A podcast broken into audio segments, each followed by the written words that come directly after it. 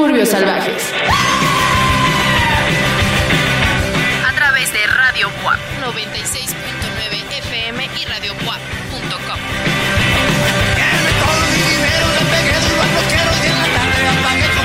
Hola, ¿qué tal? Bienvenidas personas hermosas a una emisión más de su programa musical de cabecera, Suburbios Salvajes. Lo repito cada emisión, pero yo creo que si fuera doctor, lo primero que le recomendaría a mis pacientes es escuchar Suburbios Salvajes semanalmente. Hacerlo parte de la canasta básica para que ustedes puedan tener al menos algunas recomendaciones interesantes a lo largo de la semana.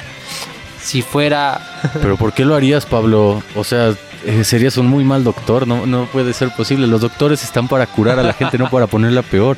Suburbios salvajes no siempre funciona en, en los momentos de angustia, ¿sabes? Y tampoco creo que funcione si tienes, no sé, eh, una gripa o si estás crudo, No, pero ¿sabes? vamos, sería una buena recomendación. Digo, si fuera doctor sí lo haría. Pero, pues bueno, mientras tengan música a lo largo de su semana, podrán tener al menos un momento más apacible a la hora de estar trabajando, a la hora de estar estudiando o a la hora en la que estén escuchando el espacio. Mi nombre es Pablo Prieto y como ya lo escucharon, co-conduzco este programa con mi querido Juan Carlos Baez. ¿Cómo estás, Juan Carlos? Pues un poco preocupado porque creo que yo no iría contigo si fueras doctor, Pablo. Ojalá. Yo creo que también es de confianza, ¿no? Entonces supongo que habrá alguien por ahí que sí vaya a tu consultorio y se atienda contigo. Eh, yo no. De ahí en fuera, pues me encuentro bien, muy emocionado de estar nuevamente frente a los micrófonos en una emisión más de Suburbios Salvajes. Este programa que al menos en las últimas dos temporadas se ha dedicado a hacer un mapa sonoro de la República Mexicana. Hemos puesto algunos artistas de Chihuahua, de Chiapas, de Campeche. El programa anterior fue de Quintana Roo. Y bueno, todos ellos los hemos subido a nuestras plataformas digitales. No, no nuestras en realidad, más bien a las plataformas digitales donde la gente consume diferentes eh, formatos radiofónicos o, sonoros. Eh, pueden seguirnos en nuestro iBox como Suburbios Salvajes y en Spotify, iTunes, Mixcloud como Suburbios Salvajes. Ahí también encuentran algunos de los programas que hemos estado haciendo. En general me encuentro muy feliz porque ya nos vamos acercando al final de este mapa sonoro. Nos vamos acercando a, eh, a las últimas letras del alfabeto y sobre todo a los últimos estados de México en orden alfabético. El último no será Zacatecas porque de- dejamos por ahí a la deriva un poco a la Ciudad de México, entonces vamos a recuperarla quizá al final o más bien al final. Eh, el día de hoy vamos a estar escuchando música directo desde San Luis Potosí, uno de los estados del Bajío mexicano, un poquito más arriba del Bajío, que tiene una tradición histórica muy interesante. Yo creo que ya estaremos platicando al respecto de ello a lo largo de este programa, pero vale la pena mencionar ahorita que una de las características de San Luis Potosí, es decir, una de sus características históricas, es que fue de los estados que mayormente explotaron los españoles en cuanto a minas. Me parece que en San Luis Potosí hay muchas minas y eso hizo que los españoles en algún momento pues ensañaran con la banda de por allá, ya saben, cosas típicas de la- los imperios y pues por ahí estuvieron un rato, hay muchas anécdotas al respecto, probablemente las estaremos recuperando durante, este, durante esta emisión.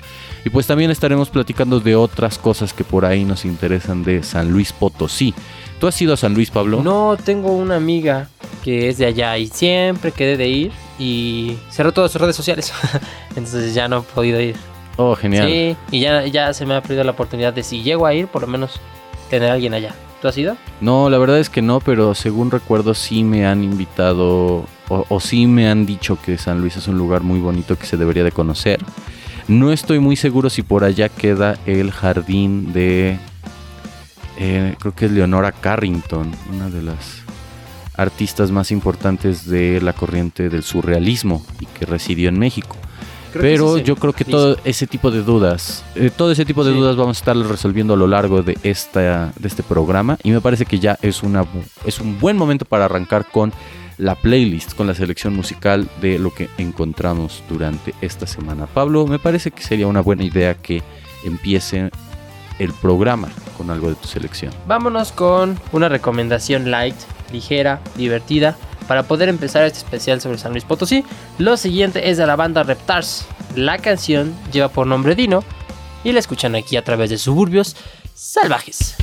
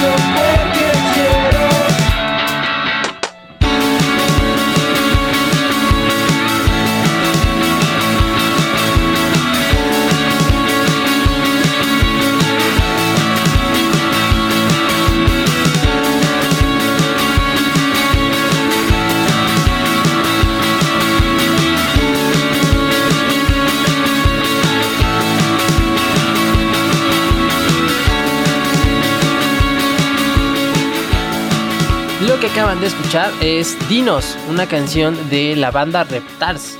Como su nombre lo indica, ellos están inspirados en este dinosaurio Reptar de la caricatura Rugrats en pañales, que después también sacaron por ahí la versión de Rugrats adolescentes, que no era tan buena como los de los pañales, pero pues digamos que sí fueron varias temporadas. A mí me gustaba, si les soy sincero, mucho Rugrats. eh, los Rugrats en pañales. Se me hace- hasta la fecha se me hace una caricatura muy adelantada a su época. Pero, pues bueno, así como yo, la banda Reptars era muy fan de Rugrats en pañales y en general de las caricaturas. Así lo hacen ver en su música, mucho dream pop, pop, shoegaze. No tiene mucho que esta agrupación salió a la luz. Fue en el 2020 que sacaron su primer material de estudio que lleva por nombre Tokio. Por ahí tienen 5 o 6 cancioncitas en las cuales reflejan esto que ya les he comentado. Ellos son de la capital de San Luis Potosí. Mm, me recuerdan mucho a un poquito a los Cooks, también un poquito a Tudor Cinema Club, sobre todo a Tudor Cinema Club. También pueden encontrar algunas cosas por ahí de los Arctic Monkeys. Y tres bandas bastante populares zonas. Combinan muy bien sus sonidos, lo hacen de manera divertida. Me gusta mucho en general eh, la, la temática, como las toman. Eh, tienen por ahí eh, una playlist que se llama El Club de Reptar, en el que muestran algunas de sus inspiraciones y de la música que escuchan. Ellos también son muy fans como de MDMT, y Se Siente, Falls. Van por ahí por la misma tónica. Así que si les gustan esos artistas, yo les recomiendo que se den una vuelta por ahí por Reptar. Si están en todas las plataformas digitales. Y se me hace una muy, muy, muy buena recomendación de San Luis Potosí. Que por ahí lo que dices es muy interesante porque creo que todas las series de Nickelodeon de aquella época estuvieron adelantadas a su época, incluso Bob Sí. Esponja, aunque tengo mis conflictos con Bob Esponja. Ya más actualmente, hace unos cuantos años no hubiera tenido tantos conflictos, pero eh, no tanto con la serie en general, me parece con ciertos aspectos de Bob Esponja, pero también no deja de ser interesante las representaciones que hacen por ahí sobre todo en cuanto a Bob Esponja con su trabajo y a Calamardo como parte también de ese ambiente de trabajo. No nos vamos a poner muy específicos, pero Claro. digamos que Bob Esponja es el trabajador alienado, el trabajador enajenado en su propio trabajo y Calamardo es quien se va a huelga, o sea, Sí. es el trabajador que exige derechos.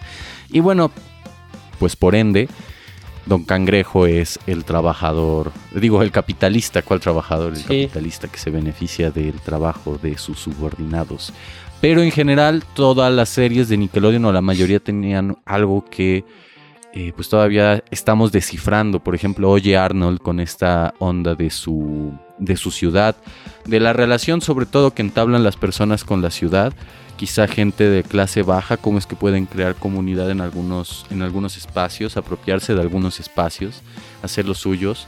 Y sobre todo las aventuras de Arnold, que creía que la gente podía ser buena a pesar de eh, sus traumas, sus dolores y demás cosas. Otras series que por ahí pues marcaron hitos son Monstruos, La vida moderna de Rocco, como Stimpy también era buena. Pablo Rugrats, también. Eh, ¿Qué otro? Eh, Cat and Dog, que no- supongo que en español sería como perro y gato, pero suena mejor Cat and Dog. Este, los Thunderberries, varias eh, caricaturas por ahí que pasaban en Nickelodeon, incluso las caricat bueno, las series más bien live Sí. action, como podía ser Kenan y Kel, después Drake y Josh, creo que eran muy buenas. Por ahí alguna vez vi un video en donde decían que todo ese tipo de, eh, de series, de producciones audiovisuales, televisivas, eran una respuesta por parte de Nickelodeon hacia Disney y sobre todo hacia lo que Disney propone ideológicamente dentro de sus productos. Que en ocasiones las, las películas de Disney en realidad están más encaminadas a mostrar lo lindo de la infancia, por así decirlo, lo que debería de mantenerse Claro. casi casto y puro, eh, sin, ninguna, sin ninguna intervención, sin ninguna distorsión de lo que sería la realidad.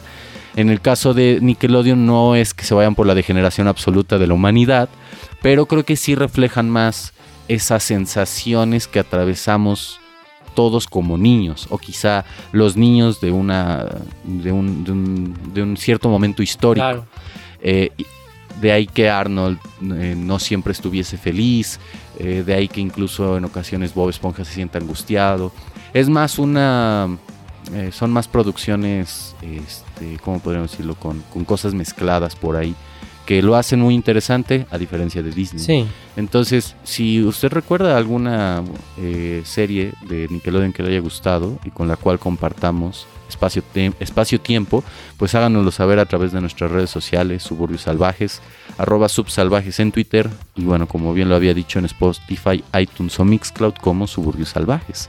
Pónganse en contacto con nosotros y coméntenos qué series recuerdan y si también son más Team Disney o Team pues Nickelodeon, lo que antes era Nickelodeon. Yo soy más Team Nickelodeon. Ahora ya, claramente, creo que eh, habemos ciertas personas que somos más Sí. Team Nickelodeon. y desde Eh, niño, ¿eh? o sea, a mí también me gusta. veía Disney y no. Nunca me terminaban de latir sus, latir sus series. Las películas, como que nunca me convencían. Pero justo lo que mencionas, la diversidad de Nickelodeon, siempre, siempre, siempre. A veces me aventaba incluso series medio feas que tenían en Nickelodeon, pero no, es, no vean ya tanto Disney, sobre todo si ya tienen 40 años. o sea, sí véanlo, pero de manera crítica, no, no se dejen ir por sus falsas frases mágicas. Pues hay mucha gente que sí lo hace. Es algo muy interesante. Digo, no. Suburbios Salvajes no se encarga como tal de resolver o analizar los problemas mundiales. Claro. eh, los problemas sociales, aunque de repente metemos por ahí comentarios que sí giran en torno a ciertas dudas que tenemos como locutores y como personas, pero sí hay un fenómeno bien interesante de adultos que son mega fanáticos de Disney. Eh, por ahí el canal Wisecrack, que también es quien analiza las series de Nickelodeon en contraposición a las de Disney, decía que eh, los adultos de Disney eh, replicaban ciertas actitudes de una religión o de una secta. Entonces, bueno, pues por ahí chequenlo. Es un video, es un, son dos videos más bien, pero es muy interesante. Si saben inglés, pues se los recomendamos. Algunos videos suyos están subtitulados al español, entonces quizá ese sea uno de ellos y puedan verlo en español. Si no, pues dense por ahí una empapada general de lo que podría ser el Disney para adultos o los adultos Disney. Y cómo ha mutado sobre todo, porque Disney ya no solo es, bueno, ya no solo son las películas animadas, las series, incluso los remakes live action que hacen de ciertas caricaturas, películas que hicieron hace muchos años, sino también es Star Wars, es Marvel y ahora es Fox. Entonces Disney opera un poco como un monopolio imperio del cual tenemos que estar muy atentos, tenemos que llevarnos la cosa muy crítica con respecto a ello por cuánto pueda colarse de su ideología a estas otras producciones, que bien pueden guardar relación, pero que no, deja, no dejaban de tener un sello distintivo, por ejemplo los Simpson, ¿no? que, que siempre fueron muy críticos con todo lo que pasaba de una manera cómica. Habría que ver cómo es que ahora Disney los va a tratar, si es que los va a tratar o igual y los mata ya definitivamente, que sería yo creo que lo más sano para los Simpson. En fin, vámonos con lo siguiente. Eh, esto es un poco de Doom Metal, de Sludgy, de Stoner, directo desde San Luis Potosí. Conforme lo fui escuchando, pensaba que quizá este tipo de géneros también son muy dados en el Bajío mexicano por su pasado o su historia industrial, como el caso de Guanajuato, como el caso de San Luis, como el caso de Zacatecas. Eh, Aguascalientes por ahí se escapa, pero no creo que eh, adolezca de este tipo de cosas. Vamos a escuchar algo de Bardo, directo desde San Luis Potosí, un poco de metal, directo en Suburbios Salvajes. Esta canción lleva por nombre Abismo. Eh, síganos en nuestras redes sociales, Suburbios Salvajes, arroba subsalvajes en Twitter y en Spotify, iTunes o Mixcloud como Suburbios Salvajes.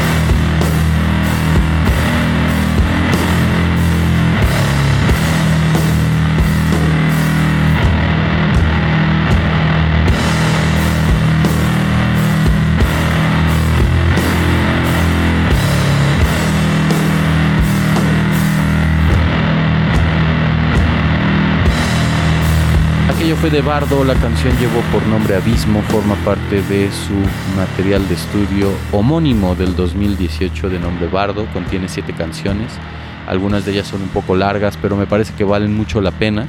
Eh, el disco curiosamente fue grabado en este estudio, yo no lo sabía porque tampoco conocía a Bardo, eh, hasta que empecé a escucharlos me di cuenta que el disco tenía cierta, ciertos elementos en común con las bandas que, se, que graban en Testa Studio, este estudio de León, Guanajuato, que, que lo hace todo en cintas magnéticas y que tiene ese sonido como vintage, pero que también se ha dedicado a grabar artistas de este tipo, artistas de, de metal, de post-hardcore, de, eh, de post-metal, de diferentes géneros asociados al metal, incluso de punk. Por ahí Nelson y los Filisteos era una de esas bandas que formaban parte de, eh, de el largo catálogo de Testa Studio. Eh, chequen este disco de Bardo, creo que, que, encapsula muy bien esa esencia quizá industrial de la zona de San Luis Potosí, del Bajío. A mí me encanta justo por eso, porque sí me siento en algunos espacios históricos de lo que podríamos considerar como cierta industria eh, y sobre todo cierta clase trabajadora. Cuando yo he buscado información sobre la clase trabajadora en México me arroja que en, estas zonas había mucha actividad industrial. Entonces chequen por ahí Bardo, la verdad vale mucho la pena, a mí me gusta mucho. Eh, y si pueden, apóyenlos comprando su disco, pueden adquirirlo en el precio que ustedes gusten. Vámonos con otra recomendación relacionada con los sonidos que ya hemos estado poniendo. Un poquito más de, eh, de post-punk, de shoegaze. Lo siguiente es Shani las Margaritas con la canción Sonidos Rotos en Primavera. Ya se está acabando el invierno y esta canción creo que va un poquito en esa tónica. Vámonos con esto aquí en Suburbios Salvajes.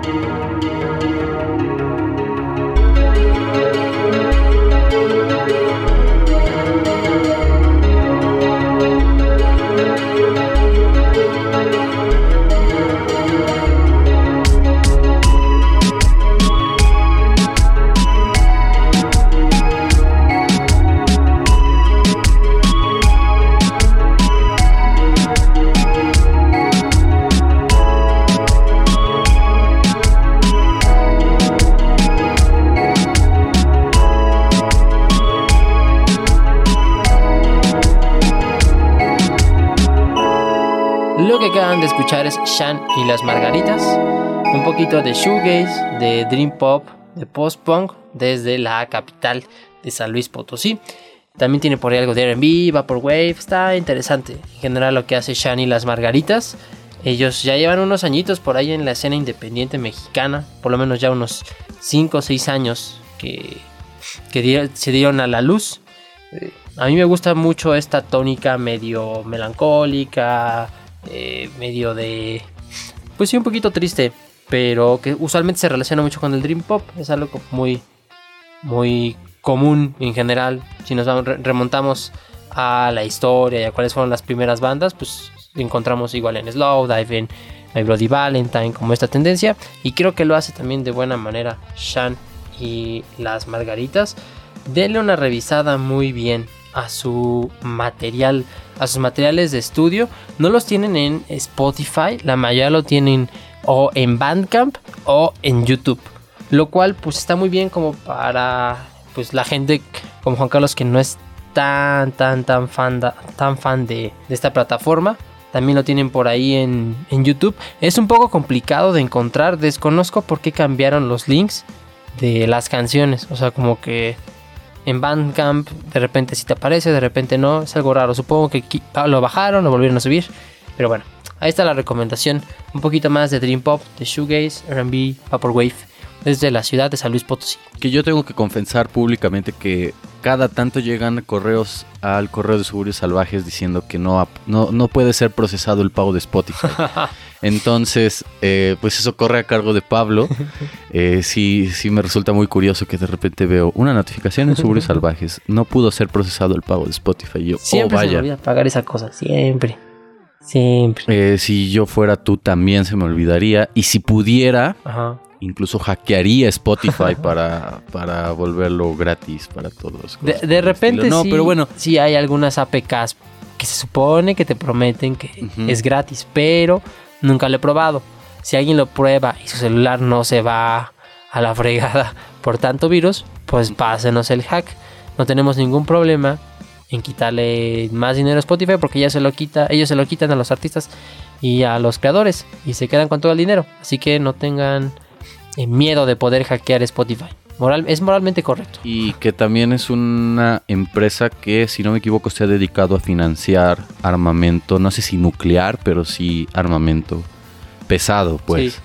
Entonces, sí, eh, pues si no los espían a través de las APKs, si no, si no les bajan las fotos íntimas que de repente se toman en la soledad de su cuarto, y que bueno, por cierto, ese es un chiste que recurrente en Suburbios Salvajes. Pablo sigue sin, sin compartir las fotos íntimas a los fanáticos que se ganaron de manera correcta esas fotos íntimas.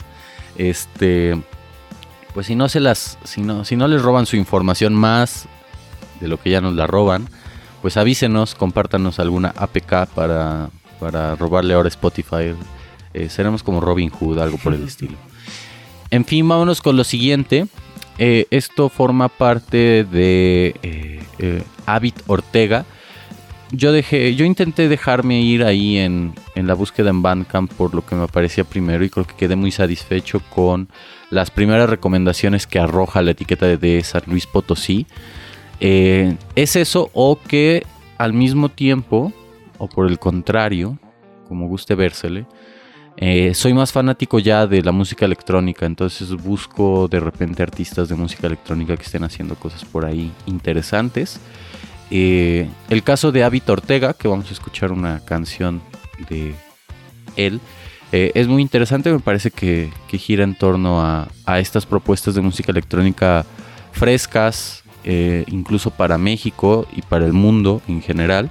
Me sonó un tanto similar a la búsqueda que, que los artistas de música electrónica en Querétaro están llevando a cabo.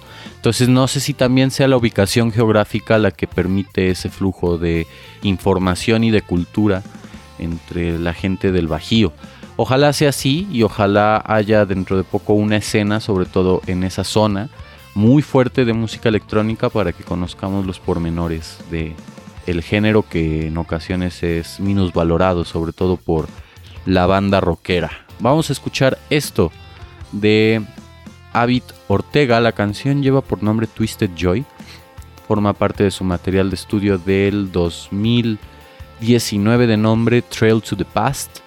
Eh, por ahí hay 17 canciones que podrán escuchar tan pronto acabe Suburbios Salvajes. Vámonos con esto, Twisted Joy de Avid Ortega. Están escuchándolo a través de Suburbios Salvajes. Síganos en las redes sociales, Suburbios Salvajes, arroba subsalvajes en Twitter y en Spotify, iTunes o Mixcloud como Suburbios Salvajes.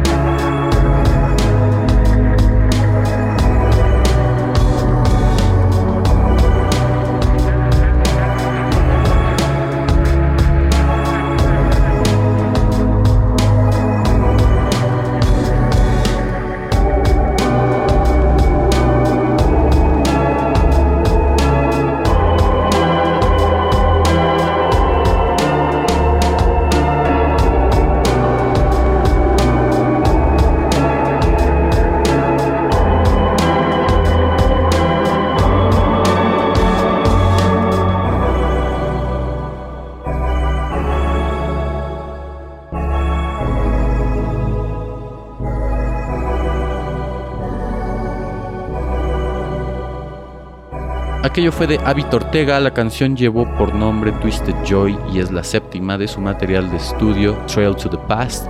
Lo pueden encontrar por ahí en Bandcamp, abitortega.bandcamp.com.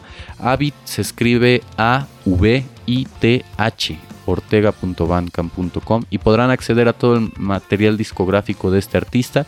Si les interesa comprar toda su discografía, pues la van a adquirir en 39 dólares que convertidos a los pesos mexicanos eh, son la siguiente cantidad que estoy aquí buscándola en el Bandcamp. Eh, son 728 pesos, pero son 7 discos, 7 materiales discográficos que podrán ahí encontrar y conseguir. Si les interesa solo este disco, podrán adquirirlo por 10 dólares en habitortega.bandcamp.com. A mí me gustó mucho la atmósfera que crea dentro de su música, es muy ambiental, como él mismo lo reconoce en las etiquetas eh, que atribuye a su música. Eh, es un poco de este dark ambient que algunos artistas como Nurse with Wound han hecho y que a mí me gustan mucho. Creo que también esa es una de las razones por las que me gustó tanto la música de Abit Ortega. Eh, y creo que también la portada del disco va muy acorde a la propuesta musical. Es un bosque con neblina, supongo que es algún bosque de San Luis Potosí, que por cierto, ya indagando en en el internet me encuentro con que el jardín de Leonora Carrington sí estaba en San Luis Potosí y que ya también hay por ahí un museo que se llama Museo Leonora Carrington con sedes en San Luis y en Xilitla, me parece, o Xilitla, no estoy muy seguro acá, se me escapa eh, no, sí, Xilitla, ahí en, en la región de la Huasteca, en San Luis Potosí. Eh, y me parece que la portada de este disco tiene que ver con esa zona boscosa todavía, eh, con esas, eh, e- esas partes que de repente pueden existir en el país y que escapan de, nuestro, de nuestra visibilidad, sobre todo si vivimos en ciudades, pero que están ahí y que me parece, la, me parece muy importante recuperar, al menos dentro del imaginario colectivo, de otras maneras. Entonces chequen por ahí la música de David Ortega para que se sientan en, un bosque. Eh, repito, ojalá sea un bosque de San Luis, porque también puede ser, no sé, alguna foto sacada del bosque de Sherwood y, y puesta como portada. Ojalá no sea de ese modo. Eh, y que sí, pues nos inviten los amigos de San Luis a conocer el Museo Leonora Carrington, a conocer la Huasteca. Eh, lamentablemente no podemos consumir un estupefaciente que por allá se, se da porque está en peligro de extinción. Ah. Eh, pero ha sido, bueno, que es este, el, el- el peyote. Sí. El peyote está en peligro de extinción y se da mucho en San Luis, pero por lo mismo de que está en peligro, Es se ha prohibido. Supongo que sí, por lo mismo. Eh, bueno, por lo mismo y en general al capitalismo no le gusta que se consuman drogas. Entonces, este, o sí, pero de maneras muy hipócritas, que tampoco nos, nos vamos a sentar ahorita a diseccionar el por qué lo permite, pero no lo permite. Y por qué le, le interesa, pero al mismo tiempo parece negarse frente a ello. En fin, eh, pues por ahí está la recomendación a Vito Ortega, Twisted Joy.